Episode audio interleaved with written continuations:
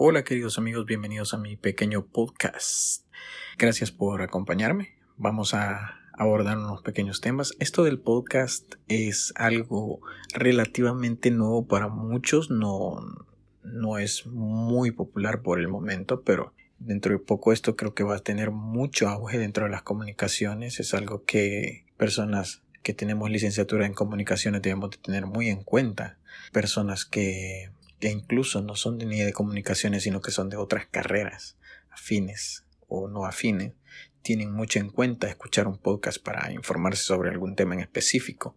Hay muchos temas en específico dentro de la plataforma de, de Spotify, la cual podemos explorar y podemos encontrar muchos temas, incluso cuentos, podemos encontrar eh, maneras, métodos en los cuales nos pueden servir mucho para incursionar en un negocio o cualquier tipo de tema eh, del cual nos guste. Eh, incluso he estado buscando y encontré también hasta maneras de, de cómo quedarse dormido. Hay gente que sube podcasts en donde te ayudan a quedarte dormido a través de una hipnosis y cosas así. Pero bueno, después de esta pequeña introducción, vamos directo al tema.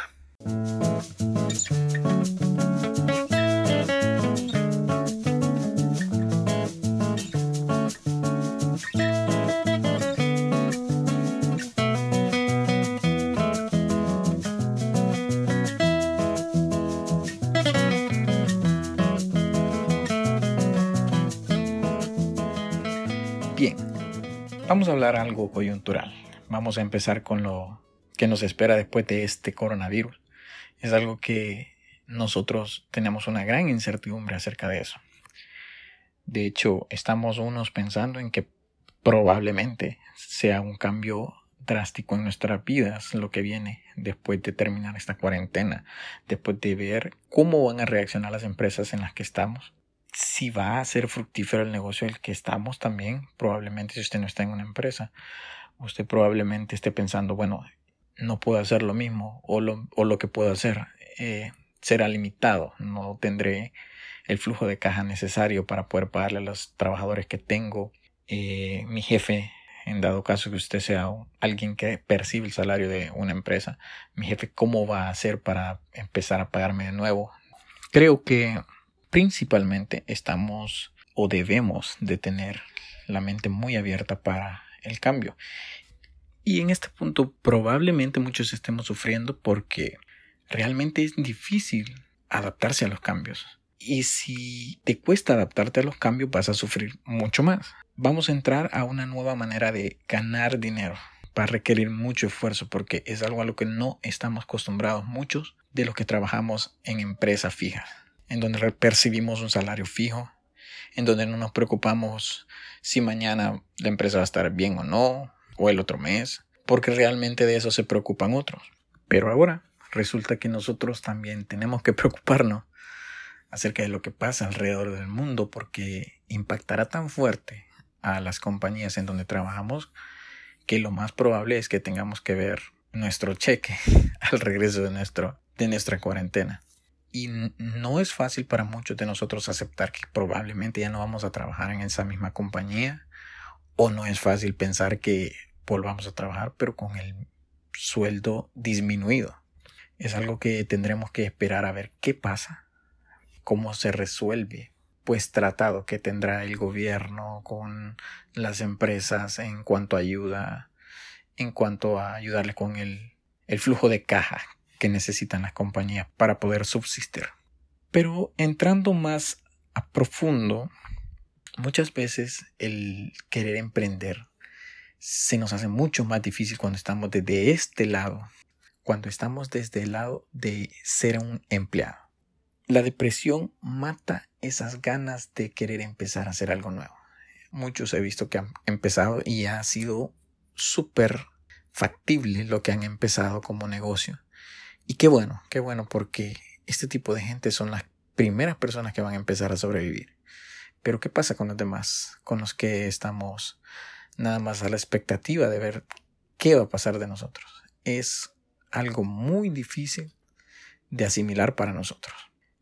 Ante esto se está levantando algo que, probablemente sea un nuevo término que sería la generación COVID. La generación COVID, ¿de qué hablamos? Pues hablamos de estos pequeños niños que se están fijando cómo está evolucionando el mundo. Incluso no solo pequeños niños, sino que jóvenes, 16, 17 años, estos que aparecen en TikTok, estos que aparecen en Instagram, que están viendo una realidad distinta a la que venían viendo. Igual que nosotros, pero nosotros por nuestra experiencia sabemos que puede regresar a la normalidad, aunque para ellos probablemente no se regrese a la normalidad como nosotros esperemos. Esta generación COV tiene, tiene la mentalidad del consumismo afectada. ¿Por qué? Porque las agencias, por ejemplo, las agencias de viaje, serán irrelevantes para ellos. Los restaurantes se volverán touch and go para ellos. Un término de restaurante que nosotros no manejábamos bien. Es algo que para asimilarlo nosotros es bien difícil porque yo soy una de las personas que le gusta ir a un restaurante y sentarse y platicar con mis amigos. Pero estas personas nuevas que vienen creciendo con esto del COVID están viendo todo de una manera mucho más práctica y es algo que va a impactar mucho en el consumismo del futuro. Debido a que la actividad física disminuye, las decisiones de los consumidores están cambiando mucho. No sé si se han dado cuenta que pues ya no es necesario ir al centro comercial por una pizza, a recoger su hamburguesa, a recoger su pollo. Todo esto está cambiando, todo esto está llegando hasta tu casa. Y es algo en lo que realmente ya existía, pero no, no lo veíamos venir tan rápido. Es por eso que las decisiones de los consumidores están cambiando. La magia está en saber a quién vender el producto. Obviamente estos temas son más para personas de marketing. Marketing digital está en estos momentos tomando un auge, una importancia súper grande para poder empezar a emprender negocio. Pero regresando a la generación COVID, estas personas, estos jóvenes, están pasando por un momento de desconfianza y desconfianza con los gobiernos, con las empresas a las que ellos consumían, porque ellos están observando muy bien todo lo que pasa. Ven el comportamiento de sus padres, están informados de lo que los padres hacen o tienen que hacer. Desconfían de las grandes empresas porque estas grandes empresas se están contradiciendo. Esto se puede ver también mucho en, en las marcas favoritas de ellos, ya que llegan correos muchas veces de con un 50-75% de descuento, algo que es inverosímil ante una marca Adidas, ante una marca cara, la cual de 100 dólares estamos consiguiendo los productos a 50. Eso, ¿qué, ¿Qué le dice a la mente de esta generación COV? De que los han estado probablemente engañando mucho tiempo con el precio. Y no contrasta nada el precio con el anterior, por lo que estos tendrán más tendencia a apoyar a marcas que están surgiendo, a esas marcas nuevas. Sí, a esas marcas, probablemente a la paleta que está empezando a nacer en un local. No sé si ustedes se han fijado, pero eh, muchas personas están empezando a poner cosas propias, comida, y no es necesario ni siquiera que, que paguen publicidad. Ellos solamente postean algo y empieza todo en las redes a moverse de una manera veloz. De repente el amiguito ya le compartió la información, a su amiguito que está vendiendo paletas y así, y así, y así, y así. Entonces, este tipo de negocios, este tipo de maneras de hacer negocios están surgiendo entre ellos. Igual, los que somos ya adultos también podemos ver que si lo empezamos a hacer, también podemos tener los mismos resultados. Aunque la comunicación entre ellos fluye muchísimo más rápido. Eso siempre será así porque ellos van a la vanguardia con la tecnología.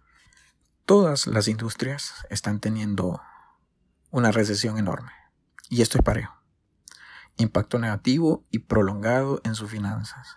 Puede que no nos convenga seguir trabajando en la misma industria y tendremos que aprender a hacer algo diferente. Muchas veces aquella persona que trabajaba en una oficina, ahora lo más probable es que esté trabajando haciendo Uber, entregando comidas, y no tiene nada de malo nada más está cambiando su manera de, ingreso monetario, la cual debe de ser importante en este momento porque debemos de subsistir de alguna manera. Debemos de reinventarnos. Si solo estamos esperando a que esto termine, estamos condenados a estar vulnerables ante la recesión que se aproxima. Y esto de la recesión, yo creo que muchos que tenemos ya pasados los 30 años, entendemos que es una recesión porque la, la hemos vivido desde hace un par de décadas atrás, con la recesión del 2008 y otro tipo de pequeñas recesiones. Pero sabemos qué es esto. Lo importante es que en base a esa experiencia nosotros debemos de reinventarnos. Debemos de poner mucha atención a esta generación COVID. A ese niño que le dice a su papá, hey, ¿por qué vas a salir sin máscara? Ponete la máscara. Hey, no podemos salir. Estamos en cuarentena. Ellos tienen muy claro muchas veces qué es lo bueno en este momento y qué es lo malo. El aliarnos con este tipo de personas, con este tipo de jóvenes, de emprendedores, probablemente sea el resultado de salir de una recesión grande que se nos aproxima. Entonces, en base a esto, debemos de pensar cuál ha sido el pensamiento dominante en esta cuarentena. ¿Qué es lo que te ha mantenido despierto? Debes de empezar a trabajar en lo que en lo que te gusta, en lo que probablemente tengas para dar. Y no solo me refiero monetariamente, sino que me refiero a dar, por ejemplo, información que le puede servir a otro. En estos momentos estamos viendo a los maestros sofocados. Mi mamá es maestra, mi mamá está, uff, que se la llevan los demonios porque está recibiendo capacitación, está enviando tareas a sus alumnos, no se imaginan el infierno que viven los maestros. Si los alumnos están viviendo un infierno, los maestros están en dos infiernos. ¿Saben por qué? Porque primero están viviendo el infierno de que tienen que organizar todas las clases, tienen que enviarlas. Aparte de eso, muchos de ellos no saben ni cómo enviar un correo, así como lo oyen, ni cómo enviar un correo, cómo enviar un documento por WhatsApp, no lo saben. Los maestros están atrasados en el tiempo. Muchos de los maestros de la educación media, estamos hablando de bachillerato, ellos no están a la altura y están teniendo que empezar casi que a aprender tecnología y alimentarlos ya sea de tarea, ya sea de información. El alumno se está volviendo autodidacta. Ese es el primer infierno que tiene que vivir el maestro. El segundo infierno, ¿saben cuál es? tiene que esperar a recibir todas las tareas. Y eso de recibir tareas para ellos está, se está volviendo una pesadilla completa. ¿Por qué? Porque los alumnos muchas veces no entienden, porque los sobrecargan, los sobresaturan. Y el alumno apenas está enviando tareas, apenas quizá tiene para un celular, apenas tiene para una computadora. Y muchas veces he visto que mi mamá tiene que ayudar a alumnos que no tienen una computadora quizás no va a pasar la nota, pero sí es un doble esfuerzo con ese alumno. De repente no solo es uno, son dos, son tres, son cuatro los que están en la misma situación. Es una época en donde la tecnología está formando parte esencial para sobrevivir. Y lo más probable es que sea así de aquí en adelante mientras no se encuentre una cura o no se encuentre una vacuna y que podamos estar todos juntos. La verdad se están abriendo nuevos espacios en donde el maestro está entendiendo que puede ayudar más a sus alumnos a través de la tecnología. Yo le decía a mi mamá, pero mi mamá, o sea, puedes ahorita vender clases por internet, no sé. De, si quieres te pongo un anuncio en donde le digamos a la gente necesita ayuda con su hijo, necesita un refuerzo porque en estos momentos todos los niños están necesitando un refuerzo educativo. Y yo le digo, y cobras, no sé, un par de dólares la, la hora y le das una clase en línea fácilmente ahorita, un refuerzo en línea. Y ese es un método para, para que vos tengas una entrada más de dinero, pues. Y me dijo, sí, sí, sí, sí, no sé. Pero la verdad es que ella no quiere saber nada de educación en este momento porque están sobresaturados. Pero si ustedes se fijan, muchos maestros a veces que están desempleados ahorita están teniendo una oportunidad de oro para poder empezar a ofrecer sus clases. Y ese tipo de cosas así son las que necesitamos ver para empezar a emprender nosotros mismos. Entonces, ¿cuál es el propósito de este podcast? El propósito es que después de este virus empecemos a pensar de que debemos de salir triunfadores, debemos de ser creativos. Muy probablemente caigamos en la desesperación, pero esa desesperación de que no vamos a tener trabajo, de que quizá no vamos a empezar a hacer lo que más nos gustaba, debe despertarnos esa creatividad y debemos de ser adaptables a nuestro nuevo medio, a nuestra nueva realidad, porque realmente esto que vamos a tener es una nueva realidad. Y lo más probable es que muchas cosas no cambien, porque muchas cosas pueden no cambiar. Pero sí vamos a necesitar hacer cosas de otro modo. Bueno amigos, espero que esta pequeña reflexión les ayude a ustedes a empezar a pensar en este tiempo de cuarentena en qué podrían estar haciendo para evitar caer en una recesión fuerte. El 98% de la población no ha hecho nada, créanme, para equiparse y vivir la nueva realidad. Ante esto quisiera dejarte planteada la siguiente pregunta. ¿Cuál es tu plan económico para el futuro? Es algo en lo que estoy pensando también.